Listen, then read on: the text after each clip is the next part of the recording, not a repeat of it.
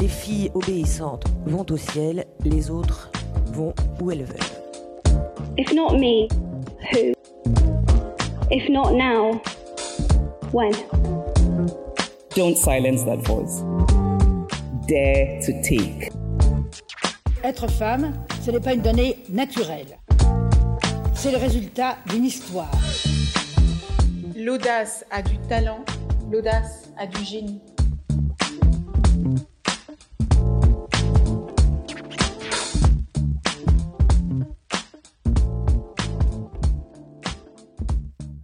Recommence à zéro. Si je vous donne cet ordre, qu'est-ce que vous ressentez?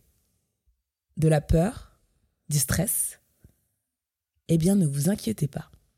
Je vais vous expliquer dans cet épisode qu'en fait, c'est pas si difficile que ça de recommencer à zéro. Surtout qu'en fait, on recommence pas vraiment à zéro. Au contraire. Comme dans chaque épisode, je vais vous raconter un moment clé qui a bouleversé ma vie. Dans l'épisode 3, je vous ai raconté comment j'ai osé dire non au prolongement de mon contrat chez KPMG. N'ayant plus de visa, je devais quitter le territoire. À ce moment-là, ça fait déjà plusieurs semaines que je réfléchissais avec Maude à la création d'un business. L'idée de Maude Oser réaliser le rêve des gens. Bon, pas de business model, pas de business plan, mais cette idée, ce projet, plein de sens. Du coup, je me dis, bon, bah, vu que je dois quitter l'Australie, je vais rentrer en France. Et avec Maude, on va réaliser un maximum de rêves. Du coup, j'ai tout quitté. Mon appartement de rêve, avec la vue de Sydney. Cet appartement, je l'ai rêvé, je l'ai voulu. Je voulais absolument habiter quelque part où je pouvais voir la mer tous les jours. J'avais la vue du pont de Sydney, tous les matins, depuis mon lit.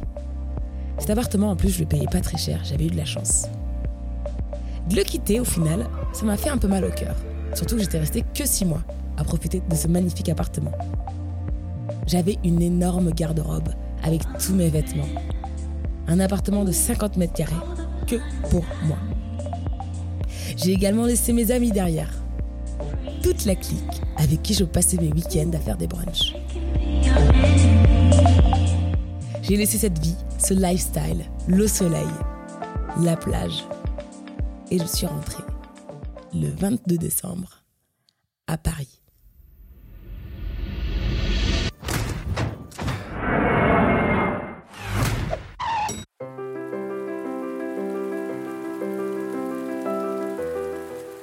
Et oui, en plein hiver.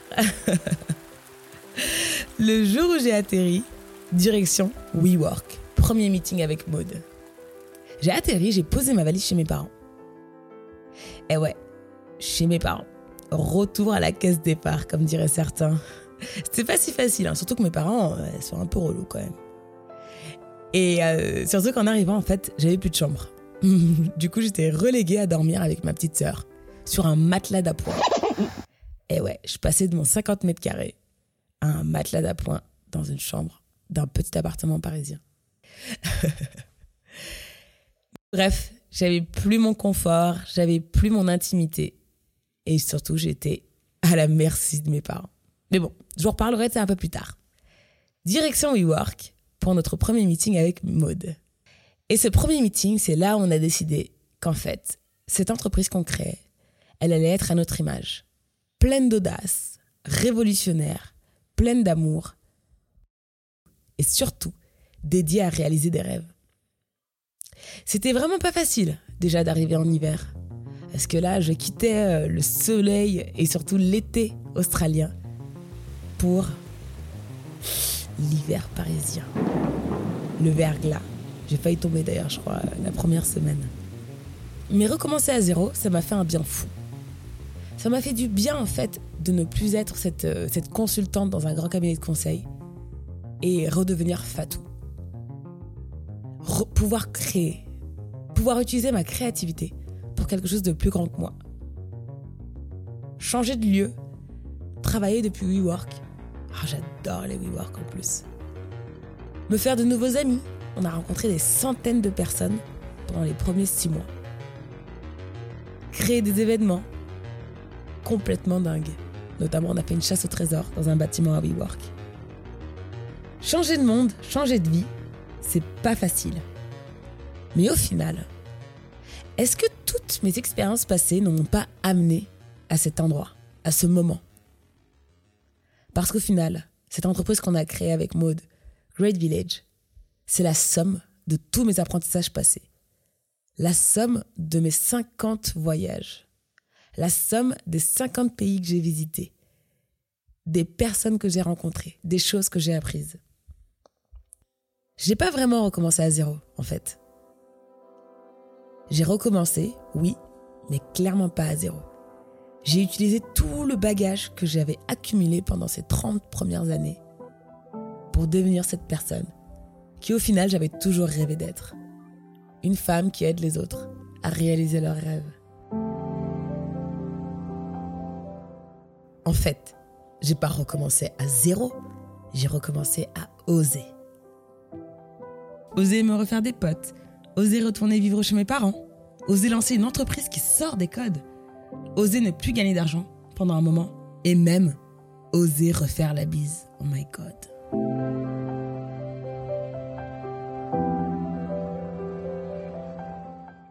En fait, je me suis autorisée à me réinventer.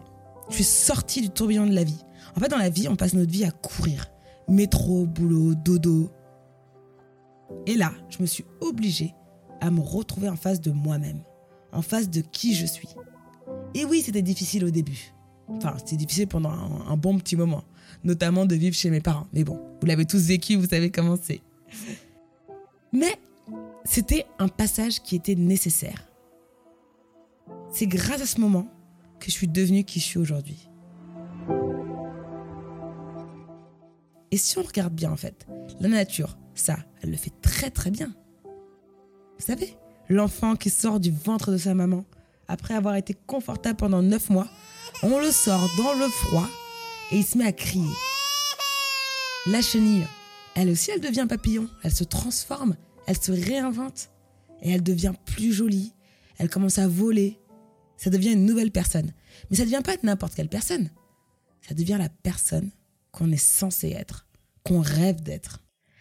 Je pense qu'on a toute cette intuition qui nous dit, là, c'est le moment de changer. Ce stress qu'on ressent dans notre corps, c'est celui qui nous dit qu'on doit changer. Cette petite voix, on l'a dans notre tête. Elle nous appelle, elle nous le dit, elle revient plusieurs fois nous dire, là, c'est le moment de changer. Là, c'est le moment d'oser, de prendre cette décision, de dire au revoir à cette personne qu'on était. Mais oui, changer, ça fait peur. C'est normal. Mais on doit dompter cette peur. Car c'est cette peur qui va nous amener à devenir cette personne qu'on doit être. Cette peur, c'est également celle qui nous permet de grandir, d'évoluer. Mais vous verrez, hein, une fois que vous êtes de l'autre côté, vous vous sentez fier du chemin parcouru. Aujourd'hui, depuis que je suis en France, ça va faire maintenant du coup euh, deux ans et demi, trois ans. Qu'est-ce que j'ai fait? J'ai été conférencière. J'ai fait des conférences aux Nations Unies. J'ai créé une association pour aider les femmes. Wonders, en effet. J'ai créé ce podcast. Et tout ça, je l'aurais jamais fait si j'avais été chez KPMG. Je serais restée dans cette même routine qui, certes, était très agréable, mais je commençais à me sentir à l'étroit dans ce costume. Il était temps que moi aussi, j'enlève cette peau et je devienne cette nouvelle Fatou. Oser recommencer à zéro, en quelque sorte, c'est comme un scrub. En fait, c'est le scrub de la vie. Il faut scrubber pour enlever les peaux mortes, pour pouvoir révéler la belle peau qui se trouve en dessous. Et ça, ça passe par l'audace.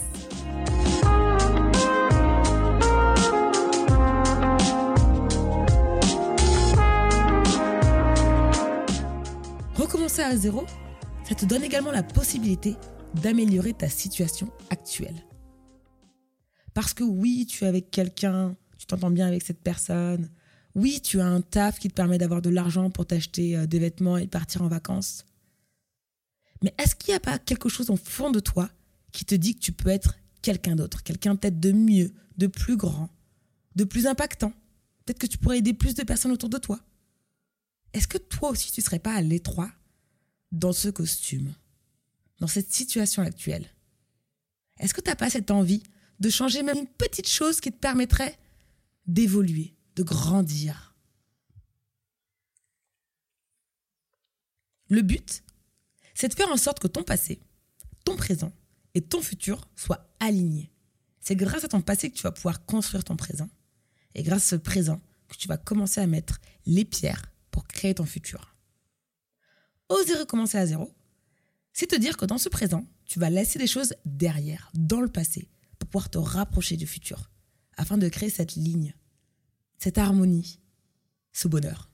Est-ce que tu ressens cette motivation, cette envie de changer les choses, de rajouter des choses positives à ta vie, des modifications positives? Comme je te l'ai dit, recommencer à zéro, ça n'existe pas. On ne recommence jamais à zéro. Oui, tu vas laisser derrière un mec, un appartement, une ville, des amis.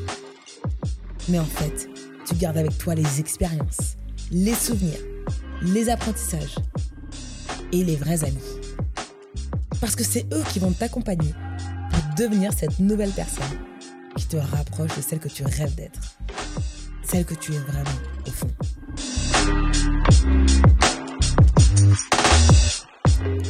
Oser recommencer à zéro, c'est te donner la possibilité d'améliorer ta situation présente.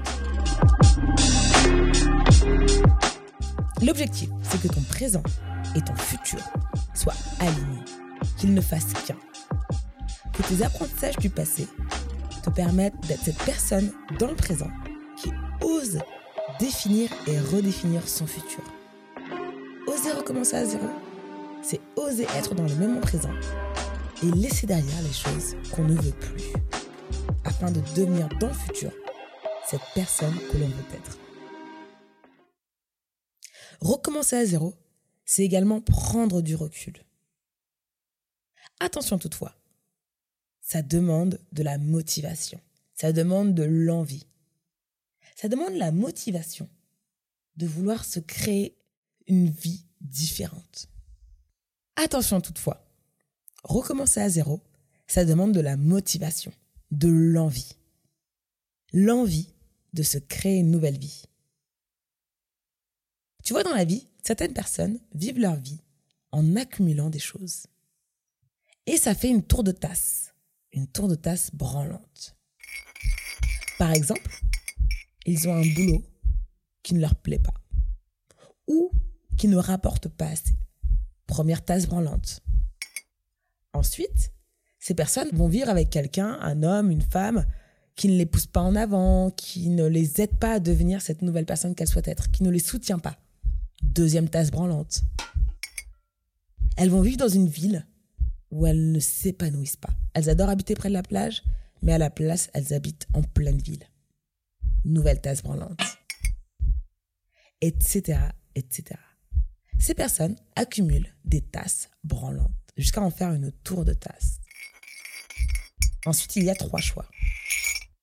Soit on décide d'enlever ces tasses une par une et de changer sa vie pas à pas afin de l'améliorer, de la rendre plus positive.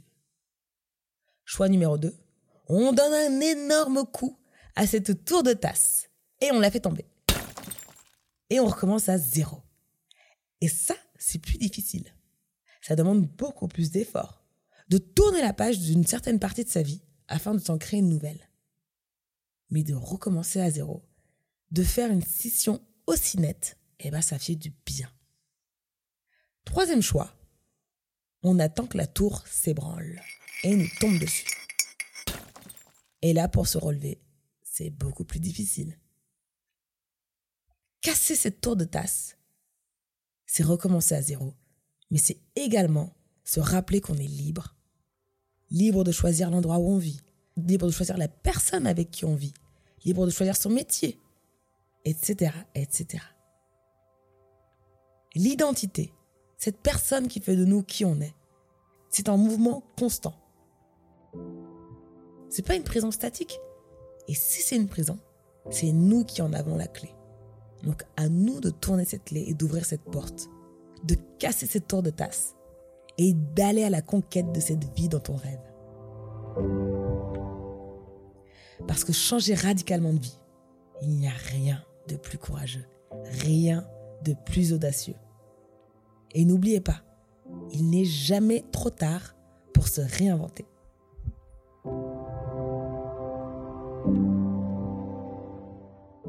Avez-vous entendu parler de Grandma Moses?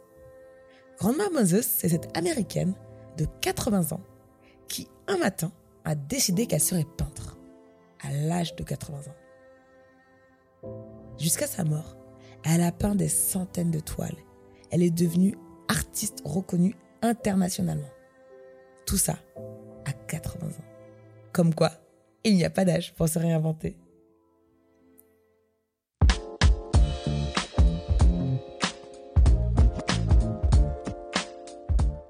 J'ai invité aujourd'hui, comme dans chaque épisode, une Wonder extraordinaire. Cette Wonder, c'est Marina. Et Marina, elle a osé tout recommencer à zéro. Et son histoire est extraordinaire. Salut Marina, bienvenue dans ce cher podcast, l'audace c'est badass. En parlant d'audace, t'es vraiment l'une des personnes les plus audacieuses que je connaisse. Mais bon, moi je te connais, mais les autres te connaissent pas. Alors qui es-tu Marina? Alors, bah écoute, euh, merci pour l'invitation. C'est mon premier podcast et je suis ravie de le faire avec toi et Bianca qu'on ne voit pas mais qui réalise. Et euh, qui je suis? Bah, Je suis d'abord une maman d'un petit garçon de 10 ans qui me challenge tous les jours. Je suis une surfeuse et une entrepreneuse. Waouh, j'adore. On parlera du surf un peu après parce que je suis vraiment intriguée. Et d'ailleurs, je me demande comment tu t'es lancée. Mais en fait, parlons-en. Comment est-ce que tu t'es lancée dans le surf? Parce que dans, dans le style de, de sport audacieux, celui-là, il est quand même pas mal. Alors en fait, j'avais 8 ans, j'étais à l'île de la Réunion parce que mon papa vivait là-bas. Pendant, il a vécu là-bas pendant 3 ans. Et j'admirais euh, deux superbes adolescents alors que je n'avais que 8 ans, qui faisaient du bodyboard et du surf dans une zone non protégée. Et, euh, et en fait, je voulais tellement être euh, amie avec eux et me rapprocher d'eux que je me suis dit, non mais de toute façon, un jour, moi aussi, je ferai du surf. Et je leur avais demandé de m'apprendre. Et en fait, comme j'étais, ben, j'avais la moitié de leur âge, ils m'ont un peu envoyé bouler. Et, euh, et, je me suis toujours dit, voilà, ben, quand je serai plus grande, moi, je ferai du surf. Et donc, euh, à 15 ans, j'ai eu l'opportunité de commencer. Et, euh, et, voilà. Et après, je me suis plus, plus trop arrêtée. Waouh, non mais quelle histoire, j'ai bien fait de poser la question, du coup. Alors, Marina, tu le sais que le sujet d'aujourd'hui, le sujet dont on est en train de discuter, c'est oser recommencer à zéro. Est-ce que ce sujet te parle? Alors, il me parle, il me parle, oui, il me parle au niveau professionnel et il me parle au niveau personnel. Parce qu'il y a trois ans, euh, moi, j'ai fait un reset. Donc, euh, vous voyez le, le, le, système opératoire de votre téléphone? Ben voilà, moi, j'ai fait ça avec ma vie. J'ai tout changé, en fait, sauf mon fils. Et, euh, et ça a été une épreuve, ça a été l'épreuve la plus difficile de ma vie, mais en même temps, qui a été euh, non seulement la plus transformatrice et, euh, et qui a été le meilleur choix de ma vie. Waouh et pourquoi est-ce que tu as décidé de faire ce reset Quels étaient les déclencheurs? En fait, je vivais à Paris, j'étais mariée et, euh, et je, je vibrais plus, en fait. Et euh, je crois qu'il y a beaucoup de gens qui s'alimentent et qui oublient de se nourrir. Et moi, j'avais trop de signes qui me disaient t'es pas à ta place. Mmh. Et, euh, et, au début, on essaye de bah, de pas forcément les regarder en face, hein, où on se dit non, mais après tout, qui je suis pour vivre mes rêves? On n'est pas, on n'est pas habitué à sortir des cases, à se faire remarquer et, et, à, et à, tout balancer dans sa vie. En fait, c'est mmh. très mal vu et ça demande beaucoup de courage. Et on a souvent l'impression en fait qu'on va plus perdre que gagner. Mmh.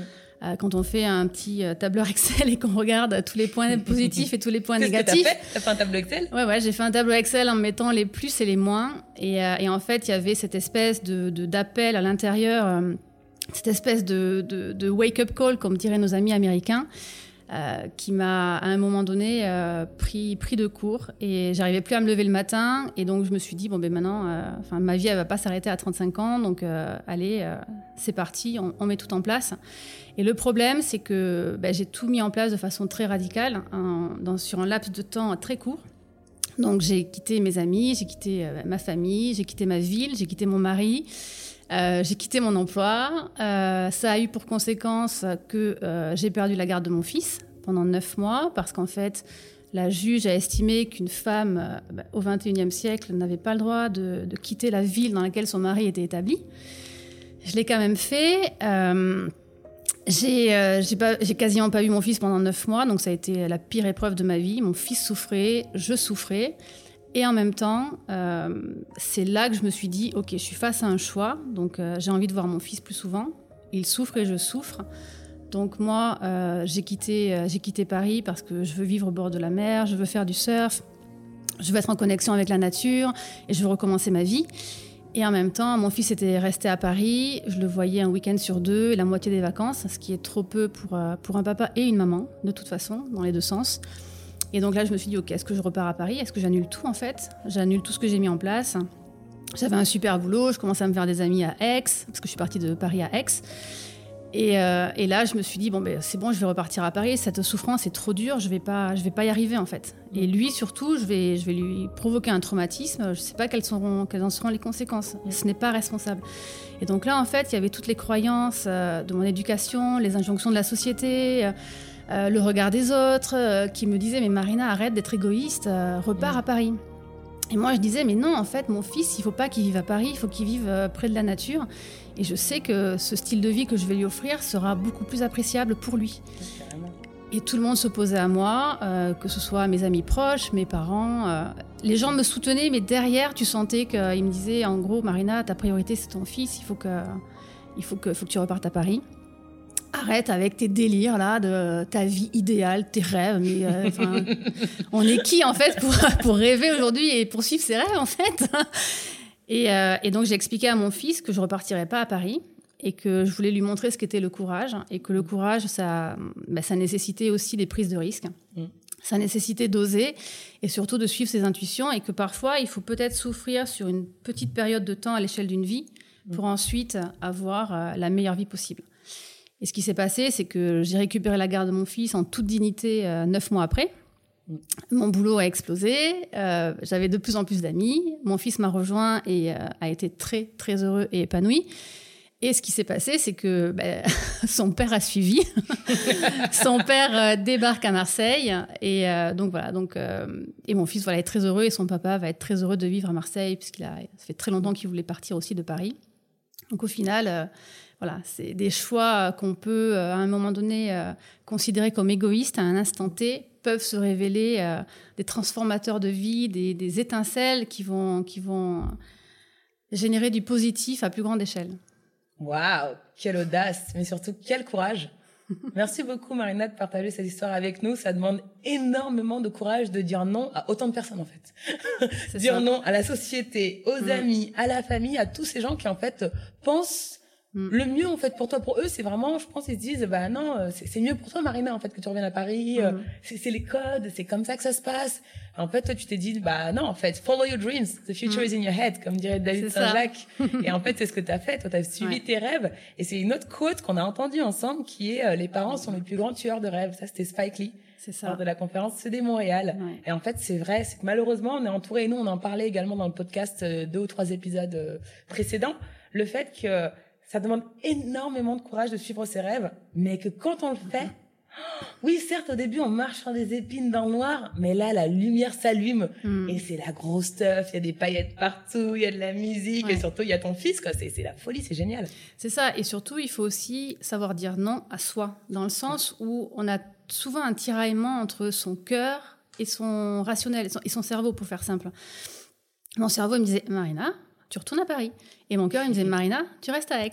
Et donc, en fait, j'avais l'impression d'être un peu schizophrène.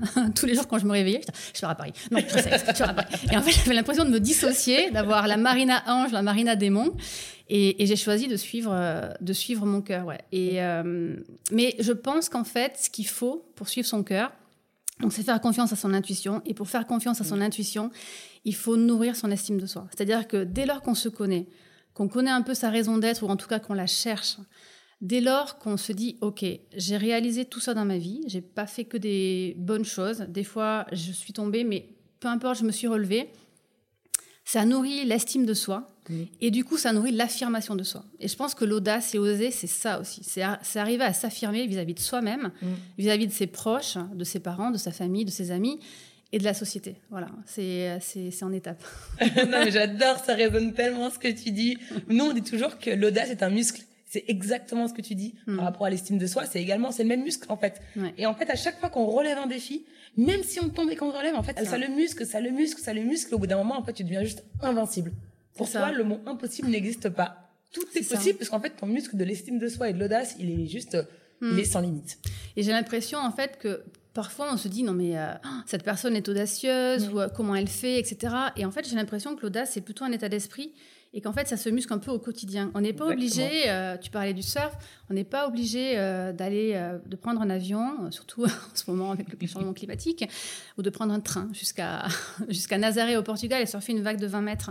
C'est-à-dire que l'audace ça dépend de, de chacun, ça dépend de son éducation, de son environnement, de ses expériences.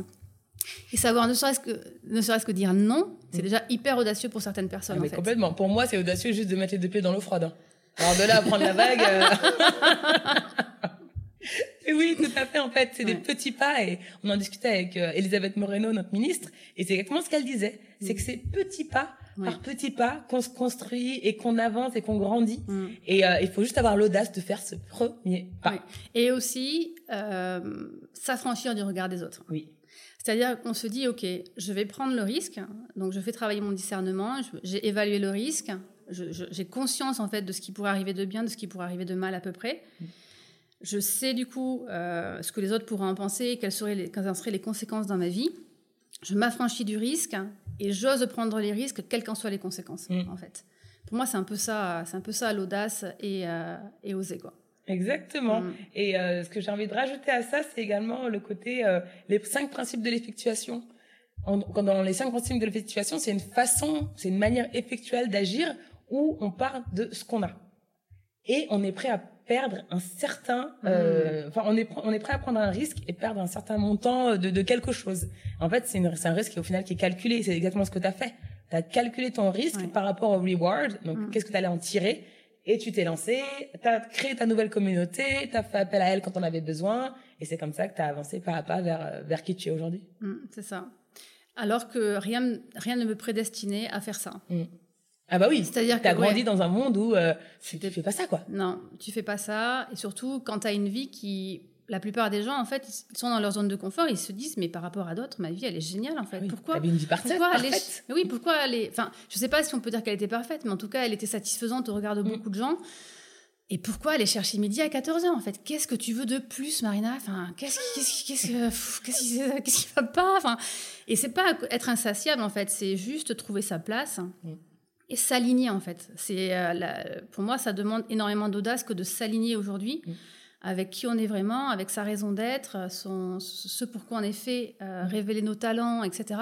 Et à un moment donné, si on sort pas de notre zone de confort, on peut pas aller chercher, euh, on peut pas, on peut pas découvrir ça. Et du coup, Mm. on se retrouve à vivre une vie. Il y a- il y, a une citation que j'adore de euh, Idriss Shah, qui est un, un- un- un poète, enfin un écrivain euh, soufiste, qui dit euh, la plus grande erreur des, des hommes, des humains, euh, c'est de croire euh, qu'ils vivent alors qu'ils ne font qu'exister. Et en fait, on se retrouve un peu dans l'antichambre de la vie toute sa vie, puis Mm. à un moment donné, à 60 ans, à 80 ans, à 70 ans, ou quand on a un wake-up call comme moi je l'ai eu il y a quelques années, on se dit, mais en fait, la vie, c'est, ça suffit pas, ça. Ce qu'on veut, c'est vibrer, ce qu'on veut, c'est, c'est se lever le matin et être euh, tout le temps heureux avec une espèce de boule d'énergie qui nous porte et surtout qui va rayonner sur les autres pour inspirer les gens et leur dire, OK, toi aussi, tu peux le faire. Si moi, je l'ai fait. Ouais. Elle est géniale, cette coach. Je la connaissais pas du tout. euh, Mais c'est exactement ça, en fait. Et moi, quand, quand je suis prête à faire quelque chose et que j'ose pas, je me dis toujours, quand j'aurai 80 ans et que je me retourne, qu'est-ce que je penserais de moi? Est-ce que je me dirais, ah, Fatou, oh, quel manque d'audace? Ou est-ce que je me dirais, ah, Fatou, trop fière de toi, t'as cartonné? Et du coup, à chaque fois, je me dis, non, mais vas-y, Fatou, fonce. Ouais. Euh, tu verras bien, quoi. Mais oui, mais je- alors moi j'ai la même vision. Moi j'ai une vision de moi dans une maison avec une grande baie vitrée au bord de l'eau. Le ciel est pas super beau, il fait un peu gris. Du coup, on fait un feu dans la cheminée et je me vois avec un pull en cachemire, avec des cheveux un peu longs Je te vois Et très avec- bien aussi, hein. et avec, ouais, avec le feu de cheminée. Bon, bah, ça y est, on peut. Très stylé dans sa, ouais, voilà. Très oui. stylé, mais avec des matières recyclées, bien sûr. Voilà. Et euh, avec mes petits enfants et en train de leur raconter ma vie. Mmh, Et je me dis, mais qu'est-ce que j'ai envie de leur raconter en fait? Complètement. Donc je veux être, en fait, il faut que les gens soient sûrs d'avoir des choses à raconter à leurs petits enfants aussi pour euh, pour les aider à grandir et les inspirer. Je trouve que c'est génial d'être inspiré par ses grands-parents, par ses proches, par des rôles modèles qu'on peut trouver euh, dans sa famille, dans ses amis, dans ses mentors euh, ou dans, dans des gens qu'on connaît pas mais qu'on admire. euh.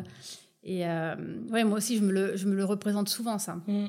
Mais je pense que ta vie jusqu'à aujourd'hui, elle est vraiment très très inspirante. Et un, un moment de ta vie qui moi m'inspire vraiment, c'est quand tu as dit, dit, oui à deux folles pour aller à New York sans argent. Est-ce que tu peux nous parler de comment tu as fait pour dire oui à ces deux nanas quoi? Mais en fait, moi dans ma vie, je dis toujours oui. voilà. Mon, mon cerveau il dit non, Marina, non. Et en fait, mon cœur a dit oui. Donc, euh, quand ça vibre euh, positif, euh, je dis oui. En fait, j'ai rencontré Maud et Fatou euh, dans mon ancienne vie professionnelle, dans un campus magnifique dans le sud de la France. Et quand je les ai vues, elles portaient des, euh, elles portaient des vestes à paillettes. Et je me suis dit, mais elles vibrent trop bien, ces filles. J'ai trop envie d'être leur, d'être leur amie, en fait. Et on s'est rencontrés, ça a été un coup de foudre. Et on est partis ensemble à Montréal. Et ensuite, elles m'ont proposé de partir à New York sans argent.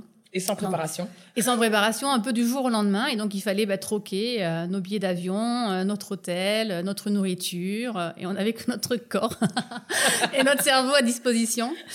Et comme nous sommes des filles très dignes, nous n'avons fait travailler que notre cerveau.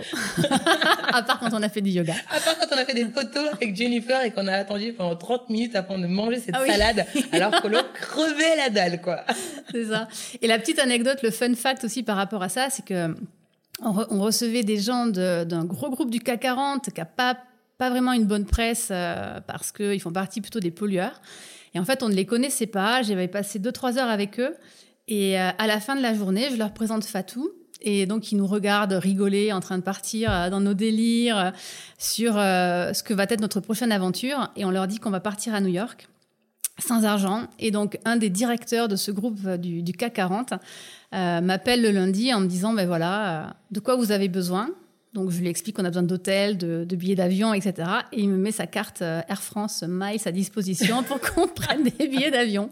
Improbable. Comme quoi, improbable, improbable. En fait, les, les en fait, c'est ce que j'appelle la sérendipité, c'est-à-dire euh, parler des choses et, euh, et ne s'attendre à rien, mais mettre l'intention et avoir l'envie, passer à l'action, bien sûr. Et des fois, les choses arrivent euh, de façon super insou- insoupçonnée. Ça, c'est quand même super drôle. Ah, j'adore ce mot, moi, serendipity. Ouais, serendipity. Et Il quelle arri- aventure. il m'était arrivé un truc aussi au Mexique où je m'étais engagée dans une rue. euh, tout le monde m'a dit non, c'était à Barra California. On m'avait dit cette rue, non Marina, pas terrible en fait. Il y avait des araignées, il y avait des, enfin, c'était vraiment pas une rue dans laquelle il fallait aller.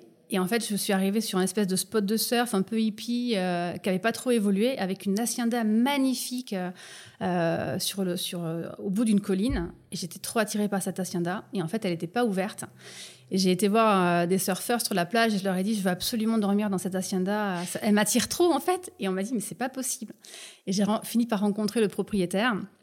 Il m'a dit, OK, euh, pour cette nuit, euh, euh, OK, j'en suis propriétaire, je vais la louer, mais elle n'est pas prête. Donc, euh, en gros, si tu te comportes bien, que tu n'invites pas des potes, ça devrait bien le faire. Et, euh, et en fait, il y avait Keith Richard, donc le guitariste des Rolling Stones, qui, qui avait dormi pendant une semaine. Il, y avait, il avait fait la fête. Donc, je l'ai rencontré et donc, euh, je lui ai pris la maison. C'est une blague. j'ai passé la soirée avec lui, mais euh, de façon complètement euh, bah, informelle, quoi. Improbable. Mais en fait, c'est toujours ça qui arrive quand on est un peu culotté, voire très culotté, Mm. et qu'on suit son intuition. Et c'est Ouais. ce qui s'est passé à ces deux quand tu t'es retrouvé à parler avec Will.i.am. T'as dit à Maud, non, non, Maud, on attend. On, ne attend. bouge pas, il y a quelque chose qui va se passer. Ouais. Et là, Maud aussi, en fait. Maud aussi a eu ça. Elle s'est dit, attends, on y va, on n'y va pas. Et je fais, attends, là, stop, on se retourne, il va se passer quelque chose. Maud, elle me dit, Marina, je sens qu'il va se passer quelque chose. Et là, on se retourne, effectivement, on voit Will.i.am. Et on a pu passer un moment privilégié aussi euh, avec lui. Will.i.am, qui est donc le chanteur des Black Eyed Peas, mais qui est aussi euh, euh, un chanteur engagé qui travaille sur les biais dans l'intelligence artificielle. Quelle aventure. Mm. J'ai vraiment hâte de vivre d'autres très belles aventures comme ça avec toi, Marina. C'est que le début, moi aussi. C'est que le début, c'est clair. Et avant de te quitter, j'ai une dernière, un dernier- une dernière chose à te demander. Quel conseil tu donnerais à quelqu'un qui n'ose pas recommencer à zéro? En fait, euh, je lui en donnerai deux. Euh, le premier, c'est que si elle a peur, je lui conseillerais d'utiliser la peur comme un moteur et non pas comme un frein. Et le deuxième, c'est ce qu'on appelle euh, le pari pascalien, donc euh, un philosophe euh, français qui disait en fait, ben, moi je préfère croire en Dieu plutôt que pas croire en Dieu, parce qu'en fait j'ai rien à perdre à croire en Dieu, je préfère croire en Dieu que pas. Et, c'est pareil en fait, il y a, pas grand chose à perdre à, vivre la vie qui est faite pour, cette personne. Et, il est préférable d'avoir une vie exceptionnelle qu'une vie routinière qui, ne nourrit pas grand chose en fait. Waouh. Donc en fait, on devrait tous vivre une vie exceptionnelle. Oui, il y a mon fan club qui est arrivé. Ah, J'adore cette réponse. Merci beaucoup, Marina, et merci pour ton temps. C'était vraiment un plaisir d'écouter comment tu as eu l'audace de recommencer à zéro, d'écouter tous tes conseils que tu nous as partagés. Et surtout, j'ai hâte de vivre plein de belles aventures encore avec toi, sans argent, sans préparation. On va où la prochaine fois? Euh, dans l'espace. Allez Génial. Oui, il y a un certain Thomas qui peut nous inviter apparemment. Ouh là là Bon, euh, apparemment, j'ai un date prévu avec Thomas Pesquet, il paraît. Merci beaucoup, Marina. À très Merci à bientôt. vous.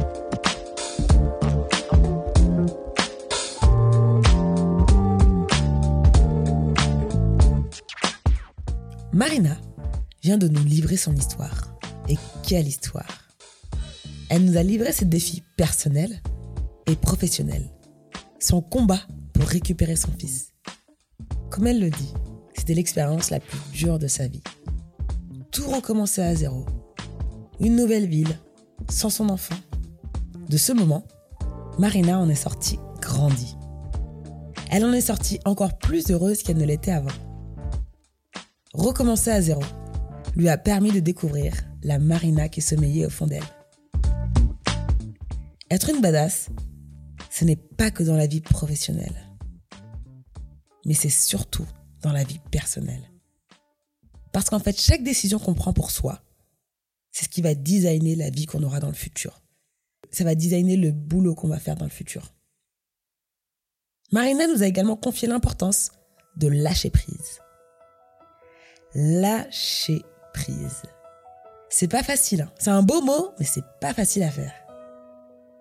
Parce qu'on nous apprend en fait à nous raccrocher aux choses, à nous raccrocher au matériel, à nous raccrocher à notre boulot, à l'estime qu'on nous donne notre boulot. Mais elle ne nous apprend pas à lâcher prise, à tout lâcher, pour se créer cet espace qui nous permet de nous réinventer. Comme dans chaque épisode, il est temps de vous lancer un petit défi. Si j'avais une baguette magique et que je vous permettais de recommencer à zéro, qui seriez-vous? À quoi ressemblerait votre vie? Où habiteriez-vous? Quel serait votre boulot? Eh bien, qu'est-ce qui vous empêche d'être cette personne? Je vous invite à faire la liste des 5 choses qui vous empêchent aujourd'hui d'être cette personne que vous rêvez d'être. Eh bien, ton défi cette semaine, c'est de réaliser une de ces choses. C'est de se rapprocher pas à pas de cette personne que vous rêvez d'être. Alors quittez ce boulot, quittez cette femme, cet homme avec qui vous vivez, changez de ville, créez-vous cette vie dont vous rêvez. C'est parti?